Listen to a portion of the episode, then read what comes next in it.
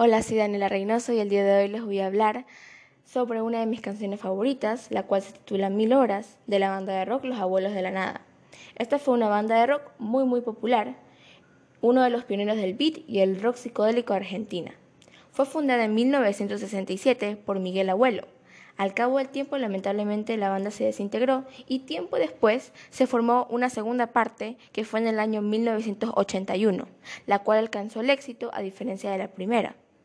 ¿Por qué el nombre de los abuelos de la nada? Bueno, la banda no existía y el nombre surgió de un recuerdo de Miguel durante una charla. Como el éxito no los acompañó, Miguel Abuelo, desde entonces, fue un abuelo de la nada.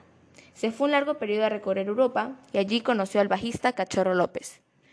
Pero, ¿por qué no hablamos de una de sus exitosas canciones o la más exitosa que al menos la hemos escuchado una vez en la radio o en una fiesta? Exacto, es Mil Horas, una de sus canciones más exitosas que fue publicada el 14 de diciembre de 1983. Fue una de las canciones más conocidas dentro del rock en español de los años 80. VH1 Latinoamericana, una radio, la colocó en el número 5 de la lista de las 100 grandiosas canciones de los 80 en español. Según el mismo autor de la canción, Andrés Calamaro y Marcelo Quino, yo me pregunto, ¿y para qué sirven las guerras? Esa fue la pregunta inicial con la que iniciaron la composición de una de las canciones más coreadas en el rock. Esta canción habla sobre un desamor que se desarrolló en la época de la guerra de Argentina, que sería la guerra de las Malvinas.